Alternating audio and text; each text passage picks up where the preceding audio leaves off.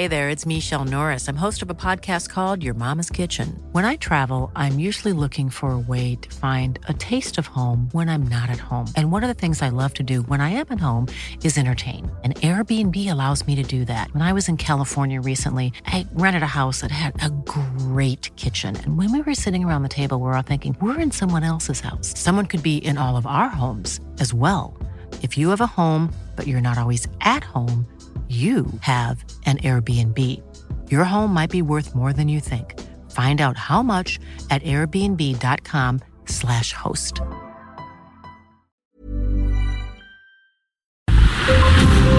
Brenda Peña y Manuel Zamacona están listos para actualizarte los hechos relevantes con la mirada fresca que los caracteriza. Bienvenidos a Noticiero Capitalino en Heraldo Radio 98.5 FM. Comenzamos.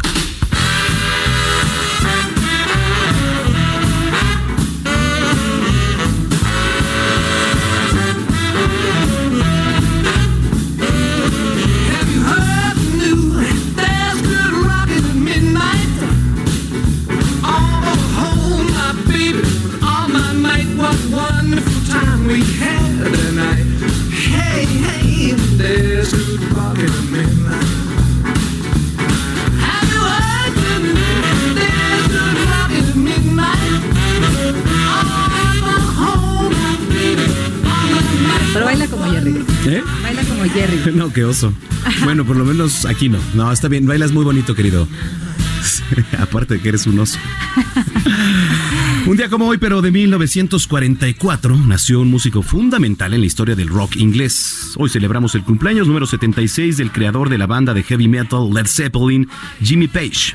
Músico y compositor que militó la banda sesentera de Yardbirds y no solo eso, ha colaborado con los Bravos de Rolling Stones, The Who y una larga lista de cantantes y grupos. Con lo que festejamos este cumpleaños es un tema que apareció en un disco del 84 llamado Volumen 1. Jimmy Page, junto con Robert Plant y Jeff Beck, formó la banda de Honey Dripers para hacer versiones de artistas de rhythm and blues, de artistas de la década de los eh, 60, como Ray Charles. Este tema que escuchamos originalmente fue escrito en el 47 por Roy Brown. En la versión de esta noche, la guitarra es de Jimmy Page. La canción se titula Rocking at Midnight, rockeando a medianoche.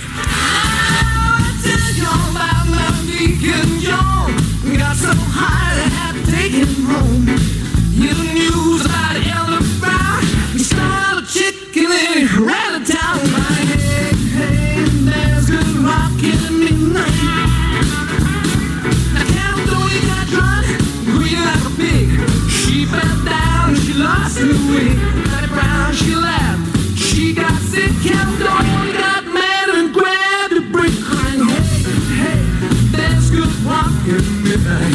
Oh, now let's go to town. 8 de la noche con dos minutos. Gracias por acompañarnos en Noticiero Capitalino 98.5 El Heraldo Radio. Yo soy Brenda Peña. Gracias por acompañarnos. Por acá y de este lado su servilleta Manuel Zamacona.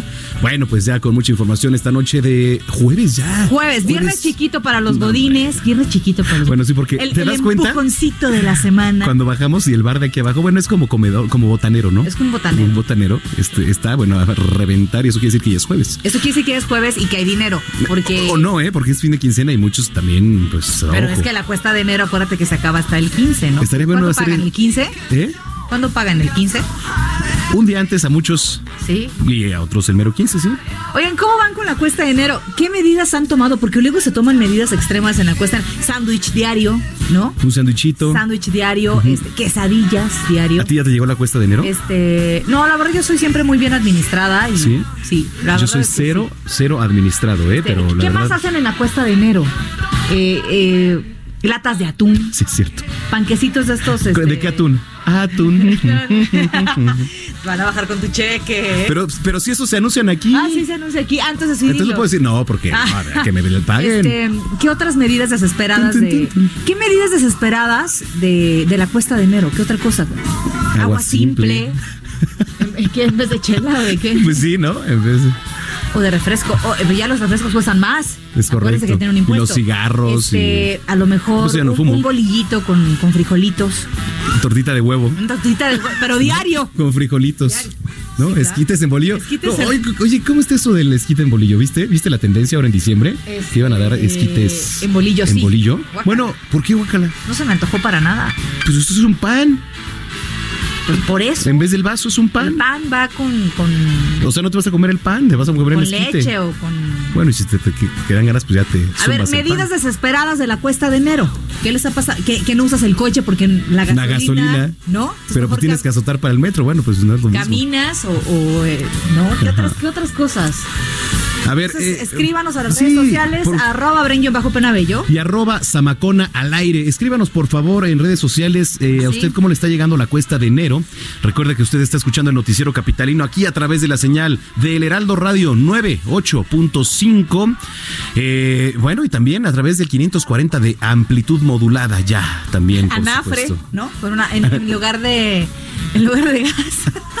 No, no prendan los anafres al interior de las casas, ¿eh? No, eso es no, peligroso. Pero a veces eh, se usaba mucho allá en La Paz, este, pues, todo asado, ¿no? Al carbón. Así son, ¿no? Allá. Al carbón, eh, sí, nos gusta la carnita asada. La carnita asada, en Pero es más barato este, el, el carbón pues, que estar prendiendo el estufa Pues y sí. pagar el gas. Sí, me bueno, parece perfecto. Medidas desesperadas para sobrevivir a la cuesta de enero, señores. 8 de la noche con 5 minutos. Bueno. A ver, después de A dar ver. esta amplia introducción Em. y decirle que ya nos puede No, descargar de manera gratuita tanto en las plataformas de Spotify como de iTunes, usted lo único que tiene que hacer es eh, en cualquiera de estas plataformas, en el buscador poner Noticiero Capitalino y nos puede escuchar a Brenda Peña y a su servidor cualquier hora del día y en cualquier parte del mundo. Eh, y los invitamos a descargar también la aplicación del Heraldo de México en los sistemas iOS y también de Android. ¿Qué tenemos, Brenda, para iniciar?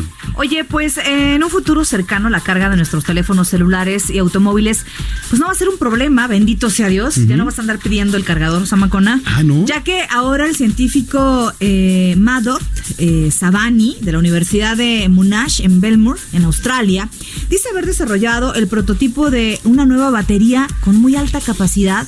Está compuesta por litio y azufre, que en teoría podría permitir que la carga de un smartphone tenga una duración de hasta cinco días. Fíjate qué belleza. Oye, así como los audífonos, ¿no? Los nuevos. Los nuevos que se cargan y duran muchísimo. Mientras que un carro híbrido sería útil por hasta 900 kilómetros. ¿Cuántos, ¿Cuánto es el kilometraje que aguanta un coche eléctrico ahorita? ¿300 kilómetros? Eh, y está hablando de 900. Durante algún tiempo se ha hablado de la posibilidad de comercializar en masa las baterías de litio y azufre, que incluso actualmente ya se utilizan en aviones y en algunos automóviles.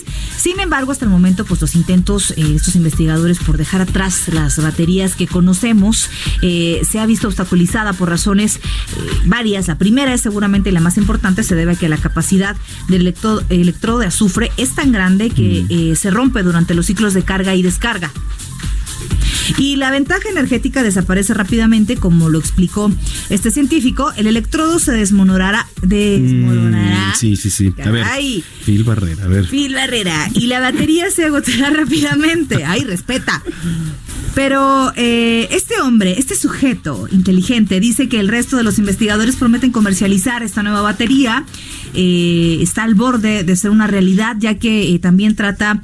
Se trata de una nueva y necesaria forma de energía que representaría múltiples beneficios ecológicos, además de que su costo de fabricación sería extremadamente bajo. Me parece una buena medida, dado que el azufre eh, se trata de un elemento eh, sumamente abundante y muy barato. Esperemos que pronto, pronto haya esta noticia. Imagínate cinco días de carga de tu teléfono sin preocuparte. Está bien, ¿no? No, ¿cómo, cómo? Ah, o sea, de que le dura la pila cinco sí, días. que le No, dure bueno, cinco días. estaría Qué, genial. qué belleza, ¿no? Sí, sí, sí. Ya, ya no estarías este, molestando a Orlando que te preste el, Correcto, ¿no? No estaríamos gastando en tantos cargadores, por ejemplo, también. ¿no? Pero bueno, pues todo, Bueno. todo, todo tendrá su pro y su contra. Muy bien, 8 de la noche con 8 minutos. Comenzamos un recorrido en las calles de la Ciudad de México con nuestro compañero Israel Lorenzana, que nos tiene información importante como siempre. Isra, buenas noches. Isra, Israel. Israel. Bueno, bueno, en lo que contesta Israel Lorenzana. Se le descargó el teléfono. Se le ¿Ves- descargó el ¿Ves por qué se necesita Es ya la- esta batería de azufre? Pero a quien no se le descargó es. Ah, no, creo que ahí está, ¿verdad? Ya tenemos a Lorenzana. Bueno, vamos con Daniel Magaña. Entonces, Dani, ¿dónde andas? Buenas noches. ¿Qué tal, Manuel? Eh, Brenda, muy buenas noches. Efectivamente, pues ya les tenemos información de la zona del anillo periférico sur. Fíjate que hay una persecución pues, de elementos policíacos para pues detener a pues a un automovilista que habría cometido algún ilícito. La zona precisamente de pues del anillo periférico sur y las flores, así que pues hay que ceder el paso a estos vehículos, sobre todo que pues avanzan hacia esta zona. Tenga cuidado si usted transita en la zona del periférico en dirección hacia San Jerónimo, eh, pues debido a esta movilización eh, pues policíaca en toda esta zona. En cuanto a las condiciones vehiculares, bueno, pues son adversas, sobre todo en los carriles centrales del periférico sur, que avanza de San Antonio en dirección hacia San Jerónimo y también para poder incorporarse hacia los carriles laterales hacia la zona de la avenida Barranca del Muerto. El reporte, muy buenas noches. Muy buenas noches, Daniel Magaña. Gracias por la información y nos escuchamos más tarde. Ahora en otro punto de la capital, Israel Lorenzana, ¿en dónde te encuentras? Brenda Manuel, muy buenas noches, un gusto saludarles, les mando un abrazo. Pues estamos ubicados precisamente aquí en la zona del eje oponente en su tramo Cuauhtémoc. Hemos hecho ya un recorrido importante a partir de la zona de Avenida Chapultepec y con dirección hacia Viaducto y la circulación se presenta ya con algunos asentamientos. Esto en los cruces marcados con semáforo. La alternativa para nuestros amigos es utilizar Doctor Vertis para incorporarse hacia la zona del eje 3 sur o más adelante hacia la zona de Viaducto. También hace unos minutos fue retirado un bloqueo de aproximadamente 50 personas, todos ellos vecinos de la colonia Lago Sur, que estaban bloqueando Laguna de Términos y Lago Constante en la alcaldía Miguel Hidalgo, han llegado a un acuerdo con las autoridades y bueno, pues ya para estos momentos comienzan a retirar el bloqueo, estaban manifestándose por la falta de agua en la zona. Aún así, a manejar con mucha precaución en la zona de Legaria, por supuesto también en Río San Joaquín, esto con dirección hacia la zona del Toreo de Cuatro Caminos. Brenda Manuel, es la información que les tengo. A estar pendientes, por supuesto, de las alternativas viales y evitar, por supuesto, enojarse y guardar la calma, porque ya si estás atrapado en el tráfico no hay más que hacer. Definitivamente armarse de paciencia esta noche. Muy buenas noches, Israel. Más adelante nos enlazamos contigo si es necesario. Nos seguimos escuchando. Buenas noches. 8 de la noche con 11 minutos. Oye, ya digo 8. Con ocho minutos. 8 minutos. Es que 8 de la noche. Se contagia, ¿Qué ¿no? me pasa, cara? Se contagia, se contagia. Bueno, eh, oiga, tome nota, el próximo 20 de enero eh, a las 11 horas se va a realizar el macrosimulacro primero de este 2020 aquí en la capital. Todo el reporte lo tiene nuestro compañero Carlos Navarro, a quien saludamos con mucho gusto. Carlos, ¿cómo estás? Buenas noches. Buenas noches, Manuel. Buenas noches, Brenda. Y bueno, les comento que al menos 22 mil inmuebles serán evacuados y 8.4 millones de personas van a participar por el nuevo macrosimulacro en la Ciudad de México, que se va a llevar a cabo el próximo 20 de enero a las 11 horas del día. En conferencia de prensa, autor- autoridades federales y locales dieron detalles de esta maniobra, y es que el Coordinador Nacional de Protección Civil, David León, informó que se contempla un escenario de, un sismo de 7 punto grados en la escala de Richter, con epicentro en Acambay, Estado de México, con el que sonará la alerta sísmica en 12.411 altavoces capitolinos. Pero no hay que alertarse, dijo el titular del C5 de la Ciudad de México, Juan Manuel García Ortegón. Escuchemos. Aquí es muy importante reiterar lo que acaba de comentar la Secretaría de Gobierno. Eh, se envía el, el alertamiento sísmico como si fuera un, eh, un sismo real, independientemente de que eh, nosotros a través de los altavoces vamos a enviar primero un mensaje de advertencia para recordar a la, a la población que lo que van a escuchar es un, es un simulacro. Como se va a enviar el sonido de alerta sísmica este, en las escuelas y en básicamente en todas las oficinas públicas o privadas que tengan instalado sistema de alertamiento de CIRES va a sonar este, como si fuera, como si fuera un, un sismo, eh, un sismo real. Y es que no será el único simulacro que se realice en 2020, pues estableció que anualmente se van a llevar a cabo en tres ocasiones. Será en enero, en mayo y el próximo 19 de septiembre, dijo la jefa de gobierno Claudia Sheinbaum, quien destacó el principal objetivo de esta maniobra. Escuchemos. Estamos probando nuestro protocolo al mismo tiempo que invitamos a la ciudadanía a que se tomen en serio estos simulacros. Eh, como dice el lema de la Secretaría de Protección Civil, eh, la prevención es nuestra fuerza. Es muy importante estas acciones preventivas que nos permitan frente a un sismo estar preparados ciudadanía y gobierno para atenderlo. La titular de la Secretaría de Gestión Integral de Riesgos y Protección Civil, Miriam Ursúa, detalló que van a implementar cuatro escenarios con simulación de catástrofe y estos se van a ubicar en el Zócalo, Insurgentes y Reforma, Eje Central y Flores Magón, así como en Cuauhtémoc y División del Norte. Y comentarle a los radioescuchas que en el caso de evacuación de edificios, si alguien se ubica en un tercer piso hacia arriba, deberán mantenerse en la zona de menor riesgo para que después puedan bajar por las rutas de evacuación y dirigirse al punto de reunión. Y por último, comentarles que el secretario de Seguridad Ciudadana, Omar García Harfuch, detalló que van a apoyar con la presencia de 22 mil elementos. Y también comentarle a los radioescuchas que si en ese día no les llega internet del Wi-Fi gratuito, no se espanten, van a suspender las conexiones por una hora por este tema de simulacro. El reporte que les tengo. Uy, es que Pues sí, sí. es que es importante, ¿no? Tomar en cuenta todos estos detalles eh, como un verdadero simulacro. Lo que pasa también, pues, en, en este tipo de situaciones. Carlos, muchas gracias y estamos pendientes. Y comentarles que este escenario podría eh, tener alrededor de 415 inmuebles eh, dañados, como, como supuestos se contemplan cuatro- 415 inmuebles. Muy buen bien. punto, buen punto. Gracias, Carlos. Hasta luego. Hasta luego. Y justamente para seguir hablando de este tema y conocer los detalles de la preparación, de la planeación de lo que va a suceder a detalle, saludamos en la línea telefónica a Miren Mursúa, secretaria de Gestión Integral de Riesgos y Protección Civil. ¿Cómo se encuentra, eh, secretaria? Muy buenas noches. Muy buenas noches, Brenda. Platíquenos, por favor, acerca de estos preparativos, de estos detalles que están cuidando para este macro simulacro. Bueno, eh, en primer lugar, eh, el 20 de enero a las 11 horas de la mañana vamos a llevar a cabo el primero de los tres simulacros por sismo que vamos a hacer este año 2020 en la Ciudad de México. Va a ser el primero de tres, entonces. El primero de tres. Ahora, ¿cuál es el objetivo? El principal objetivo de este simulacro eh, y, y- y más que nada, el principal objetivo para llevar a cabo este tipo de ejercicio es el fortalecer la cultura de la prevención y poner además en funcionamiento el plan de emergencia sísmica de la Ciudad de México que el año pasado nosotros presentamos en el Consejo de Protección Civil de la ciudad. ¿sí? Ahora, a partir de eso, te digo, nosotros vamos a activar toda la coordinación territorial piramidal que, eh, que tiene este plan de emergencia sísmica de la ciudad, en donde van a participar alrededor de 5.000 funcionarios públicos, te digo, en los diferentes niveles, tanto, te digo, a partir del, del nivel alcaldía, como el nivel de coordinaciones territoriales, el nivel de eh, cuadrantes y el nivel de los puestos de mando en sitio. ¿sí? Eh, estar preparados para saber cómo actuar durante un sismo creemos que es esencial para quienes habitamos esta ciudad. ¿sí? Sin duda, secretaria. Y sabe que, bueno, eh, a partir de 2017 creo que la forma de pensar, de actuar en este tipo de ejercicios es muy diferente, es muy diferente. Entonces, eh, pues cada vez que, que se fortalece, digamos, la cultura de la prevención, como usted lo menciona con este tipo de ejercicios, pues estamos fomentando el saber cómo actuar en caso de un sismo, que es por demás importante. ¿Cómo nota usted ahorita a la sociedad, a la ciudadanía, eh, en materia de, de actuación en un tema como estos? A ver, a mí me parece sumamente importante lo que tú dices, o sea, eh, 1985 Ujú. y 2017, eh, pues evidentemente nos dejaron muchísimas lecciones y enseñanzas que no debemos y no podemos olvidar.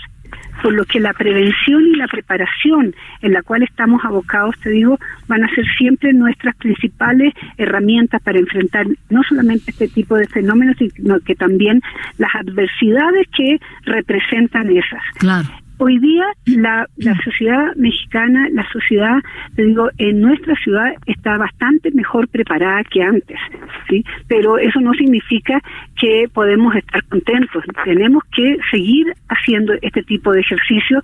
La gente, lo- los ciudadanos, te digo, tienen que saber que vivimos en una ciudad eh, multiamenazas, que vivimos en una ciudad además sísmica y por lo tanto la preparación que nosotros tengamos, te digo, justamente va a ir a, a- al impulso que estamos dando en la cultura de la prevención. Ahora, eh, ¿cómo hicieron el llamado a las empresas, a las escuelas, a las instituciones que van a participar en este macro simulacro? Importante eso primero, ¿cómo hicieron el llamado? ¿Cómo se coordinaron?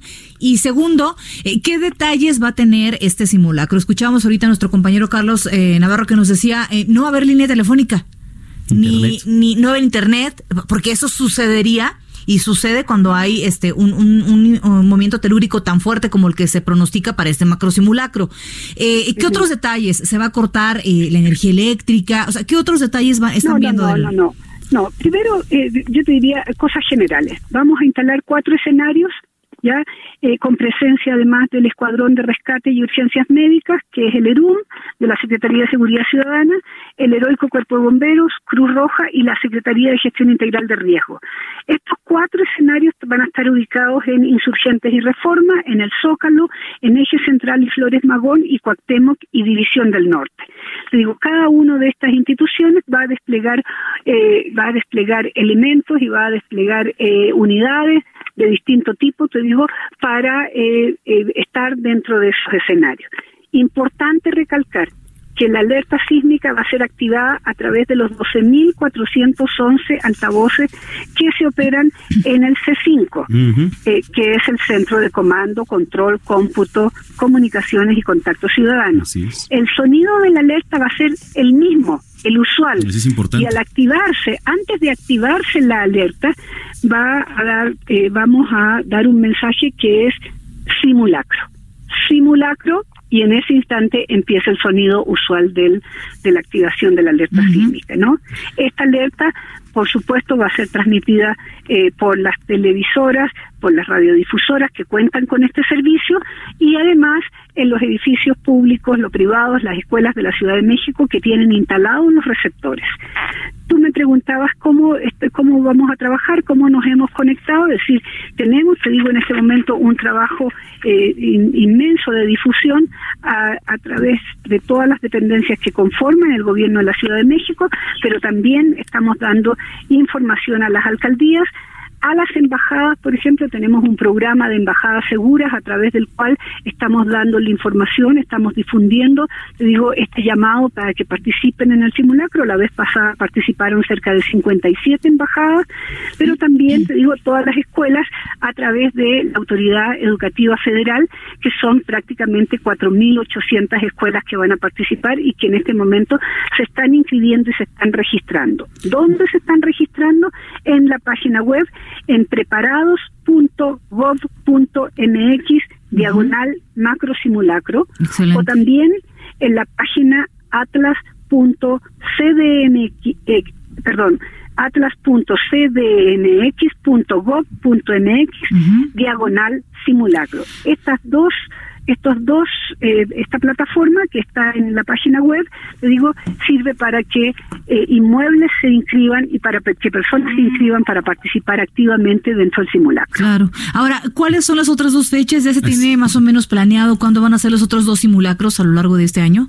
Los dos simulacros van a ser, los que siguen van a ser en mayo y en septiembre. En este momento tenemos alrededor del 20 de mayo y el 19 de septiembre. Muy bien. Secretaria, gracias por platicar con nosotros esta noche y estaremos pendientes a ver si podemos eh, entablar comunicación una vez que pase este macro simulacro. No, pues con todo gusto y además eh, yo les pido, te digo, apoyo para difundir eh, justamente este llamado y para que la mayor cantidad de personas participe, te digo, activamente, pero seriamente en este ejercicio. Claro, muy bien, pues muchísimas gracias por haber conversado con nosotros y muy buenas noches. Muy buenas noches a ustedes. Saludamos a Miriam Ursúa, secretaria de Gestión Integral de Riesgos y Protección Civil. Hablábamos de este macro simulacro, tómalo en cuenta, eh, organícese con la familia y sobre todo no se vaya a espantar es importante la alerta sísmica. Es importante lo que decía la secretaria en relación a hacer ruido, que va a haber un simulacro, a pasar la voz, si usted tiene por qué, porque puede ser una causa de infarto de verdad la alerta sísmica ya es un sonido de causa de infarto. Bueno, cuando recién había pasado lo del sismo del 19 de septiembre del 2017, hubo también sonó una alerta, se equivocaron, acuérdate que hubo y una persona se lanzó del segundo piso donde estaba, imagínate nada más, entonces prevéngase, 8 de la noche con 23 minutos. Bueno, eh, también va a seguir el frío ¿eh? en territorio nacional. El Servicio Meteorológico Nacional informó que el Frente Frío número 30 se extiende actualmente sobre el norte del país y se asocia con una depresión polar, así como con un fuerte pulso de la corriente en chorro. Esto dará origen a la sexta tormenta invernal de la temporada que va a ocasionar un marcado descenso de temperatura y además rachas fuertes de viento, junto con lluvias en el noroeste y norte de la República Mexicana. Lo anterior además puede provocar una posible caída de nieve o aguanieve en la sierra de San Pedro Mártir, Baja California, extendiéndose hacia zonas montañosas de Sonora durante esta noche, hacia Chihuahua y Durango la mañana de este viernes. Por su parte, la masa de aire frío que acompañó al frente 29 va a modificar características, ocasionando un ascenso en las temperaturas vespertinas en gran parte del país, mientras que una circulación anticiclónica en niveles medios de la atmósfera va a generar ambiente estable con cielo despejado y escaso potencial de lluvia sobre la mayor parte del país. ¿Qué, tal? eh? ¿Cómo- Te me- me imaginé sentí- con tacones y, viendo la pantalla. Ajá, y sí, así, y así ademán, señalando. ¿no? Yo también me sentí así. Yo también me sentí así. Son las 8 con 24. Oigan, en otros temas, el rector de la Universidad Nacional Autónoma de México, Enrique Graue, hizo un llamado a evitar provocaciones al tiempo que informó que se ha cumplido cada uno de los puntos del pliego petitorio de los grupos que mantienen cerradas las preparatorias 7 y 9, así como la Facultad de Filosofía y Letras para recuperar, pues lo antes posible, la vida académica y así poder salvar este semestre. En un comunicado eh, se manifestó comprometido con la igualdad de género, el respeto a las mujeres y a la diversidad. Indicó que durante la administración se han implementado eh, mecanismos para combatir la violencia de género y erradicarla, los cuales, dijo, eh, pueden ser siempre perfeccionados. Reiteró que las mujeres deben sentirse plenas y seguras al interior de la universidad y fuera de ella. También afirmó que la violencia contra ellas es inadmisible y que no debe tener cabida en la UNAM. Eh, eh, platicábamos esta nota en Noticias México, este mensaje de Enrique Graue, pero la verdad es que eh, las denuncias ahí están.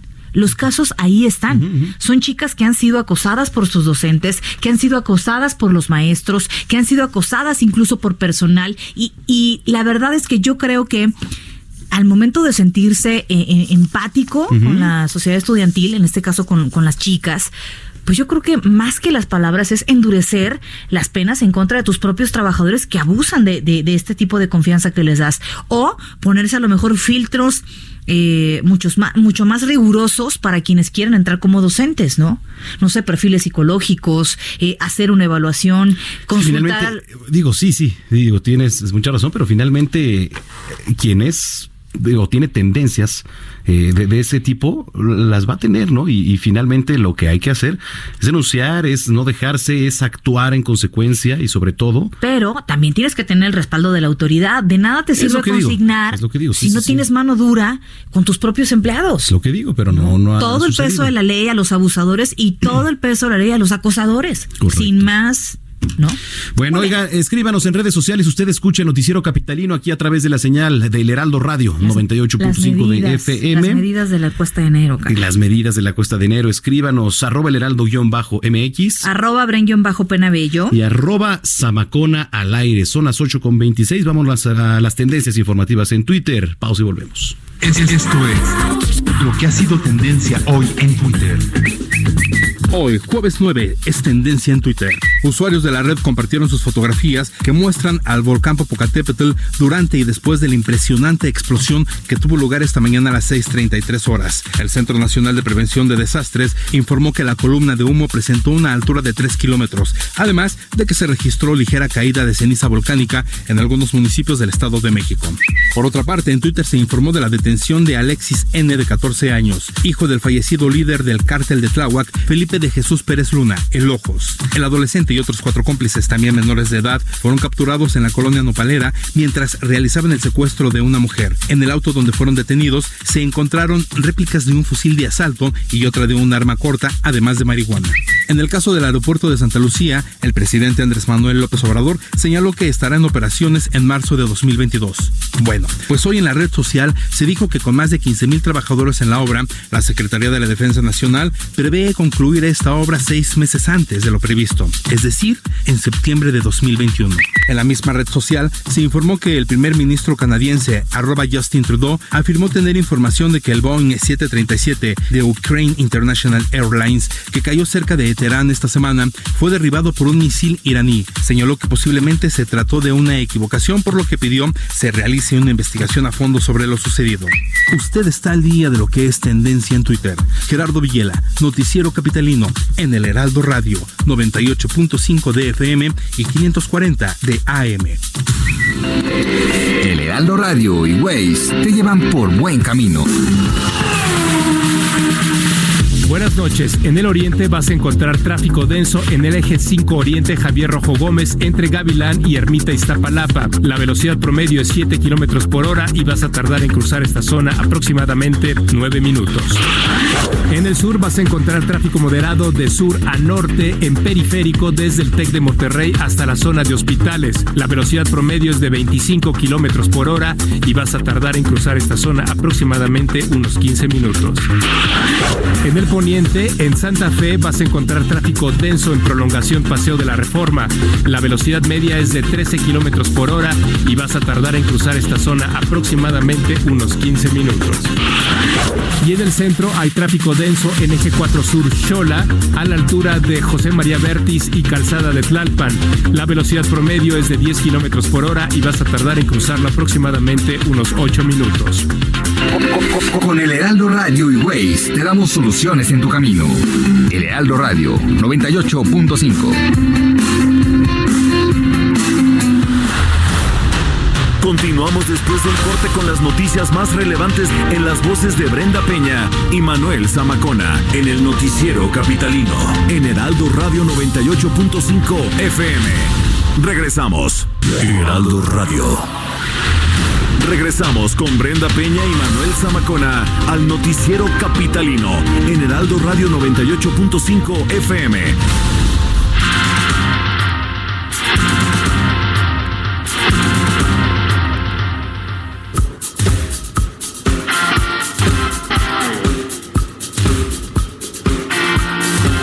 Hit a screams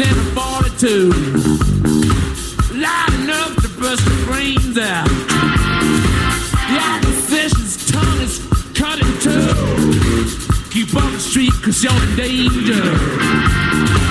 100,000 disparos. Lost in the jails in South America. La banda de rock más longeva del mundo es Rolling Stones. La historia de la música no puede contarse sin echar una mirada al interior de sus satánicas majestades. Pues bien, un día como hoy, pero de 1963, el baterista Charlie Watts se unió al entonces nuevo, a la entonces nueva agrupación. Así quedó conformada la primera alineación de la banda. Y el 12 de enero de ese mismo año dieron su primer concierto allá en Londres.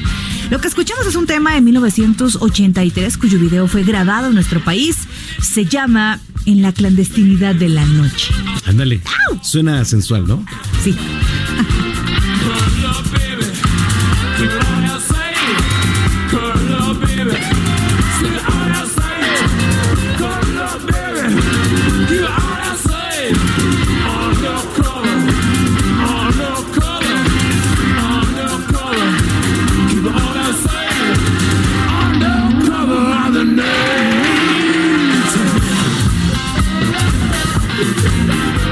las 8 de la noche con 34 minutos en el tiempo del centro del país. Recuerde que usted está sintonizando el noticiero capitalino aquí a través de la señal de El Heraldo Radio 98.5 de FM. Te saluda Manuel Zamacona y por allá. Acá está Brenda Peña, ¿cómo están? Hasta allá, adiós. Acá, Hola, ¿cómo acá del otro Del lado de la lado. cabina. ¿Cómo andan?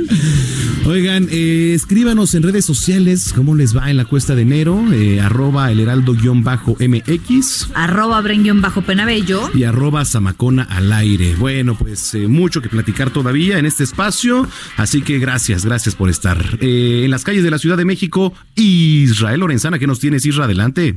Manuel Zamacona, gracias. Pues Brenda, fíjense que tenemos información ahora de la zona de viaducto. Esto procedentes de la zona del eje poniente Cuauhtémoc y con dirección hacia Patriotismo, hacia Revolución o más adelante hacia la zona del eje 5 San Antonio, la circulación en términos generales se presenta aceptable. Hay algunos asentamientos en carriles laterales, los vehículos que se incorporan con dirección hacia Avenida Revolución, pero nada para abandonar esta arteria, ya que superando este punto la circulación mejora con dirección hacia las flores y hacia periférico. Prenda Manuel, la información que les tengo. Muy bien, Israel, estamos pendientes. Gracias y muy buenas Hasta noches. Hasta luego, Israel Lorenzana. Oye, y Jerry Villela eh, nos habla de un gran avance médico, impresión de corazón en 3D. Vamos a ver de qué se A trata. ver, escuchemos.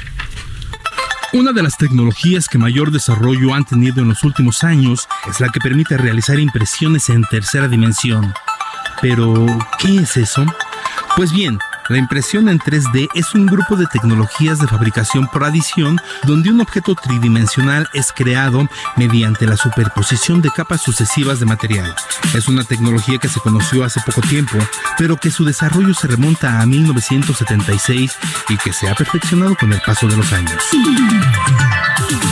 Las impresoras 3D ofrecen a los desarrolladores de un producto la capacidad para imprimir partes y montajes hechos de diferentes materiales con diferentes propiedades físicas y mecánicas, a menudo con un simple proceso de ensamble. Las tecnologías avanzadas de impresión 3D pueden incluso ofrecer modelos que pueden servir como prototipos de producto. Desde 2003 ha habido un gran crecimiento en la venta de impresoras 3D. Esta tecnología se utiliza en campos como el diseño industrial, la arquitectura, ingeniería, construcción, industria aeroespacial y el sector salud no es la excepción. Justo en este rubro, investigadores de la Universidad Carnegie Mellon en Pittsburgh, Pensilvania, lograron realizar la impresión en 3D de los componentes funcionales del corazón, incluidos vasos sanguíneos y los ventrículos grandes, todos ellos de colágeno, proteína cuya función es mantener unidas las diferentes estructuras del organismo. En un comunicado de la universidad se dijo que este grupo de investigadores desarrolló una versión avanzada en la tecnología para imprimir colágeno en 3D con una complejidad sin precedentes y construir componentes del corazón que se extiende desde pequeños vasos sanguíneos hasta válvulas. Aunque la bioimpresión en 3D ha logrado hitos importantes, la impresión directa de células vivas ha resultado especialmente complicado. Un obstáculo clave es soportar materiales biológicos suaves y dinámicos durante el proceso de impresión para lograr la resolución y fidelidad requeridas para recrear la estructura y función 3D complejas. Infelizmente, este desarrollo se encuentra en una fase experimental, pero se espera que esta técnica algún día pueda ayudar a los pacientes que esperan un trasplante de corazón.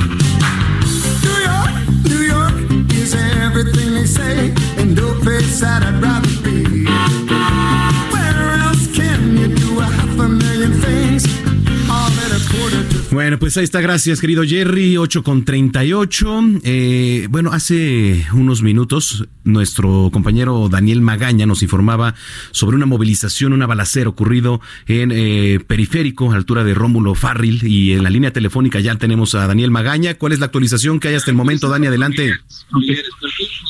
Ok, gracias. Efectivamente, bueno, pues ya te comentaba de esta movilización, los carriles eh, laterales eh, del anillo periférico sur.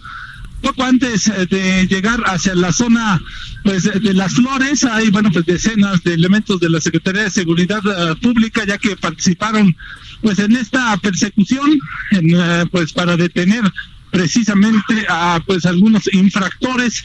Los carriles laterales, bueno, pues están literalmente intransitables. Hay que anticipar su cambio a los carriles eh, centrales para poder desplazarse hacia la zona de San Diego.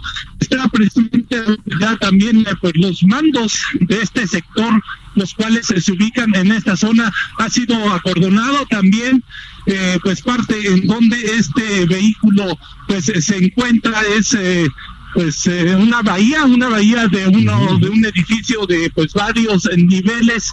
También en los carriles centrales continúan arribando pues elementos eh, policíacos. Este vehículo pues blanco pues está prácticamente eh, pues en el lobby casi de este pues de este edificio que pues eh, te comento así que bueno pues vamos a continuar atentos en cuanto surja pues mayor información pues de lo que ha ocurrido aquí en, la zona en donde han quedado. También hay otra camioneta hay una camioneta eh, pues eh, una minivan la cual participó en este choque pues bastante fuerte que se registra en la persecución. Ya los elementos de la Secretaría de Seguridad Pública hacen un cordón para evitar precisamente que la gente se traslade hacia este punto así que bueno pues a manejar con mucho cuidado estamos esperando también pues ya el arribo de las autoridades de la Secretaría de Seguridad Ciudadana pues para que nos dé pormenores de pues este accidente después de la persecución en la zona del anillo periférico sur.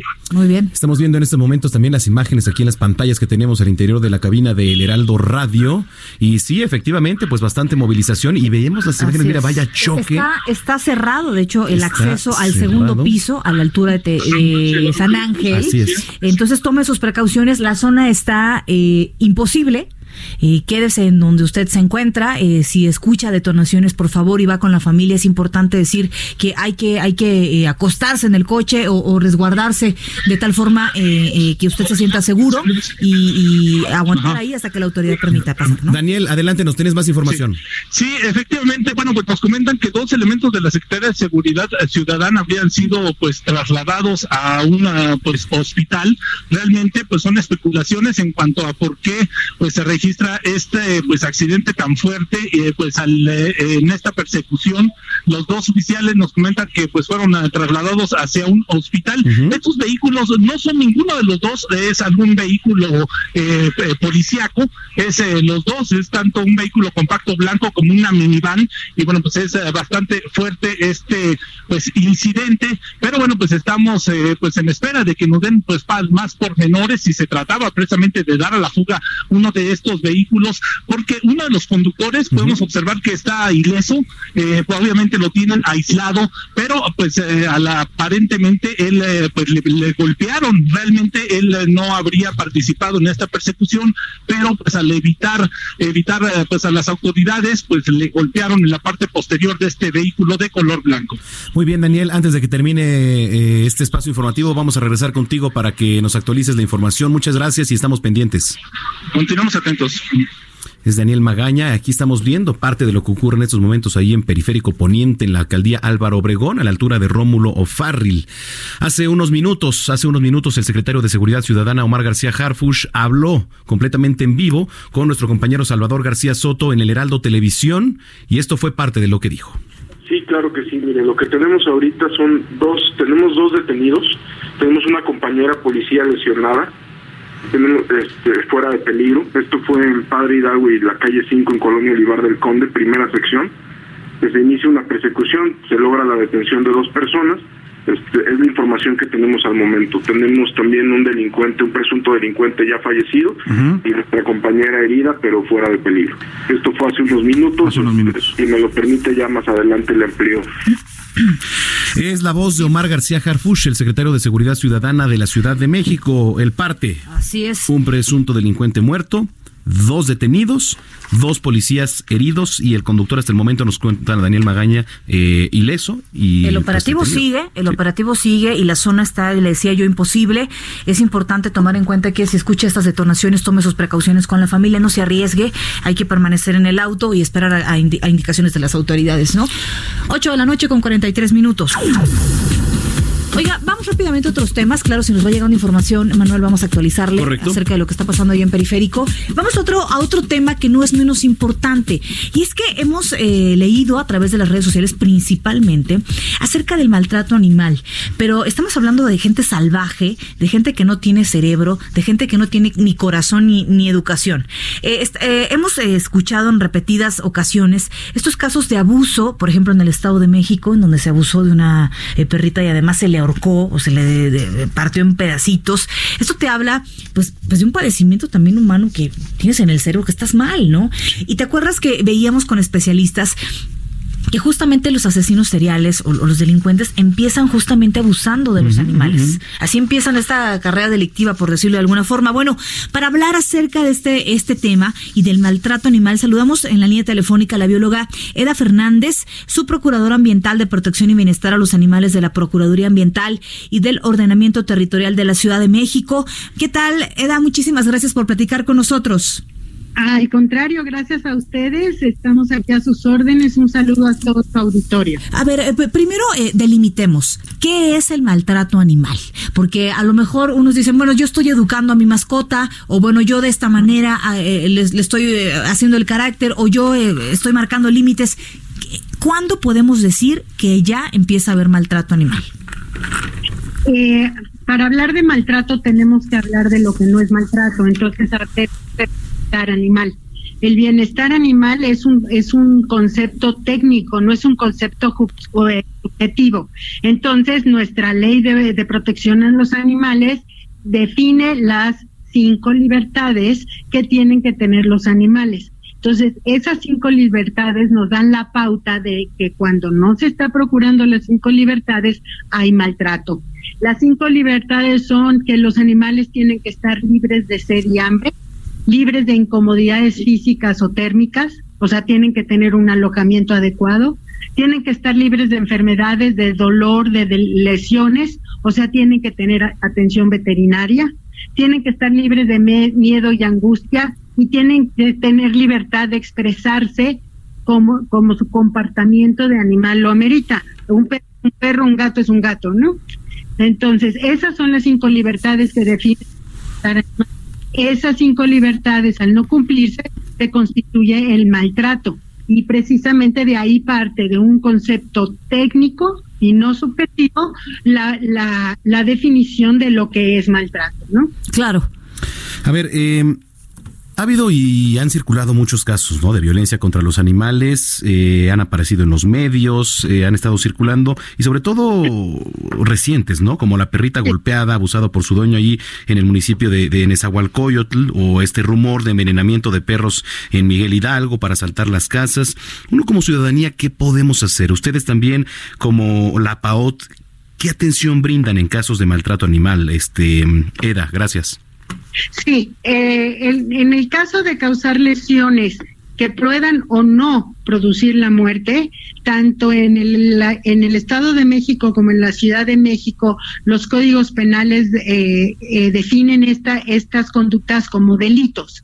Entonces, al ser de, al delitos, no es lo mismo tener un animal amarrado que tener de provocarle la muerte a un animal por, por golpes, ¿no? Entonces, estos son delitos, están, de- están tipificados en nuestro Código Penal Ciudad de México y eh, inmediatamente define el Código Penal también la pena que, se- al- que pone al infractor. Eh, eh, le- Estamos teniendo problemas con la comunicación. Si nos permite, vamos a intentar nuevamente restablecer la comunicación en la línea. eh, y justamente platicábamos de dónde está el margen para deliberar si es maltrato o no.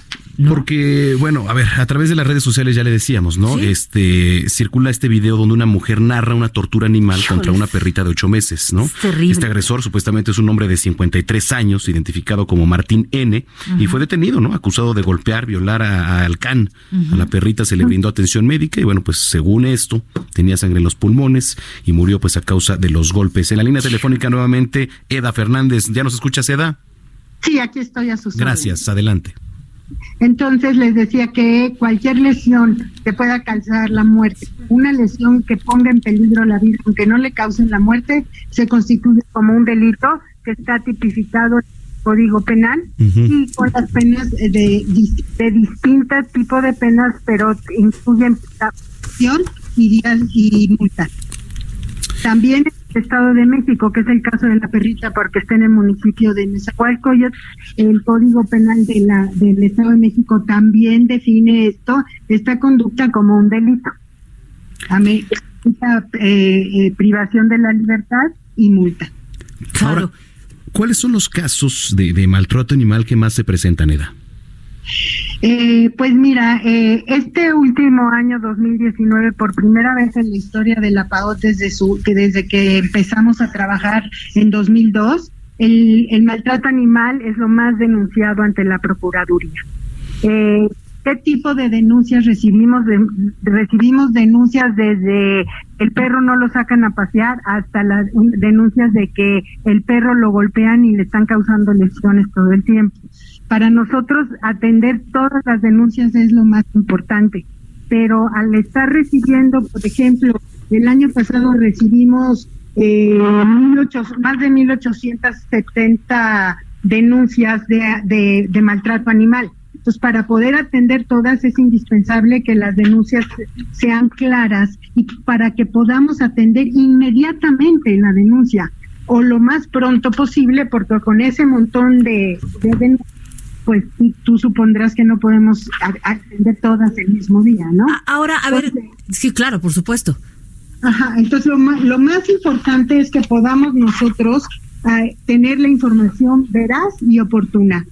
Una, un- una, una denuncia de un delito como la lesión o la provocar la muerte o lesionar y poner en peligro la vida de un animal, y, eh, nosotros invitamos a los ciudadanos a que también atiendan, a- eh, se presenten la denuncia ante la Fiscalía Especializada de Delitos Ambientales y de Protección eh, Urbana. Claro. es la.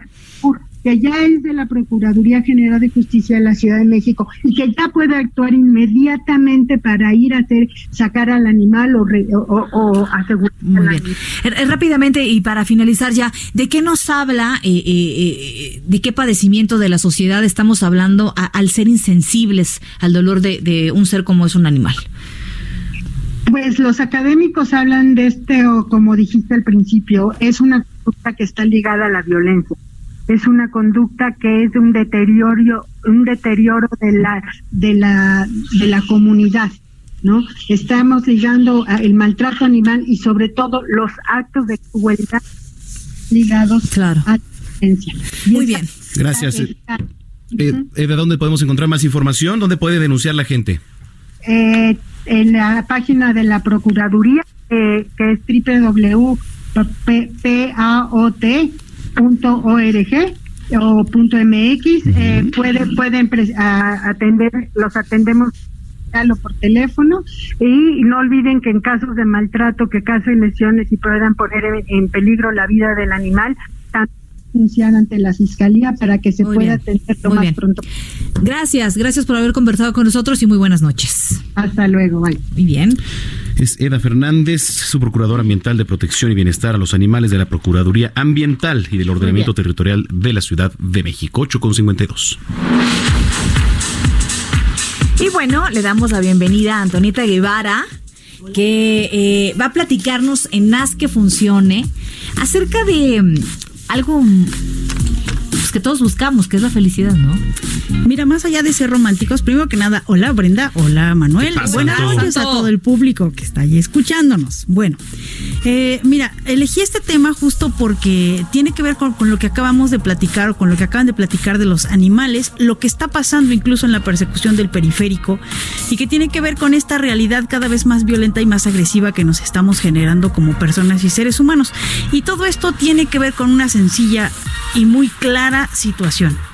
Estamos en una inercia donde no nos detenemos a pensar cómo es que estamos actuando, cómo es que estamos tomando las decisiones que tomamos y cómo es que estamos generando cada vez más eh, situaciones eh, hostiles y difíciles y agresivas, no solo hacia nosotros, sino hacia los demás.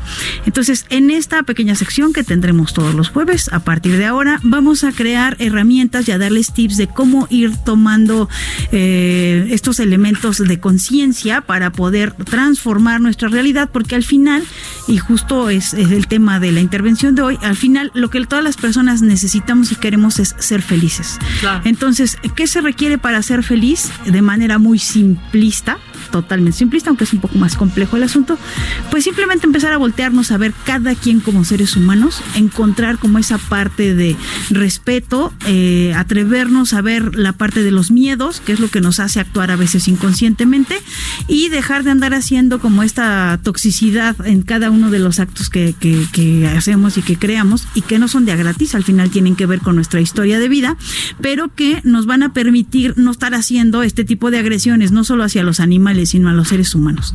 Imagínense cuánto miedo y cuánto dolor puede tener el, el tipo que agredió así a la, a- a los- a los- a la perrita, ¿no? El que abusó de ella, que la golpeó. Eh, si nos ponemos un poquito a rascarle, pues seguramente a él le ha ido también bastante mal en la vida. Pero tiene lo que que tener problemas. pero muy severos, muy severos.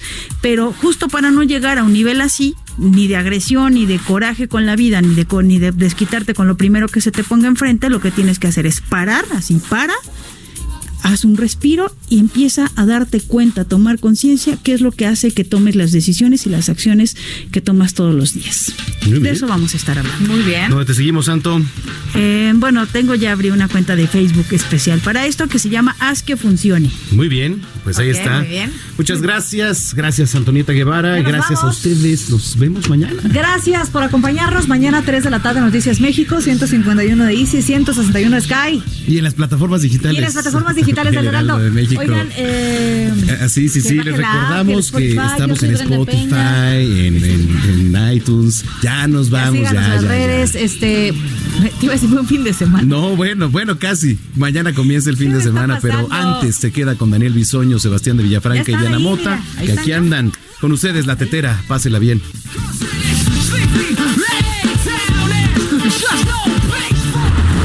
Informado con las noticias más relevantes que acontecen en la metrópoli. No te pierdas la próxima emisión de Noticiero Capitalino con Brenda Peña y Manuel Zamacona. How would you like to look five years younger? In a clinical study, people that had volume added with Juvederm Voluma XC in the cheeks perceived themselves as looking five years younger at six months after treatment. Look younger, feel like you. Add volume for lift and contour in the cheeks with Juvederm Voluma XC. Reverse signs of aging by adding volume to smooth laugh lines with Juvederm Volure XC. For important safety information and to find a licensed specialist, visit juvederm.com. That's J U V E D E R M.com. Not for people with severe allergic reactions, allergies to lidocaine, or the proteins used in Juvederm. Common side effects include injection site redness, swelling, pain, tenderness, firmness, lumps, bumps, bruising, discoloration, or itching. There's a risk of unintentional injection into a blood vessel, which can cause vision abnormalities, blindness, stroke, temporary scabs, or scarring. Talk to a licensed specialist to find out if it's right for you.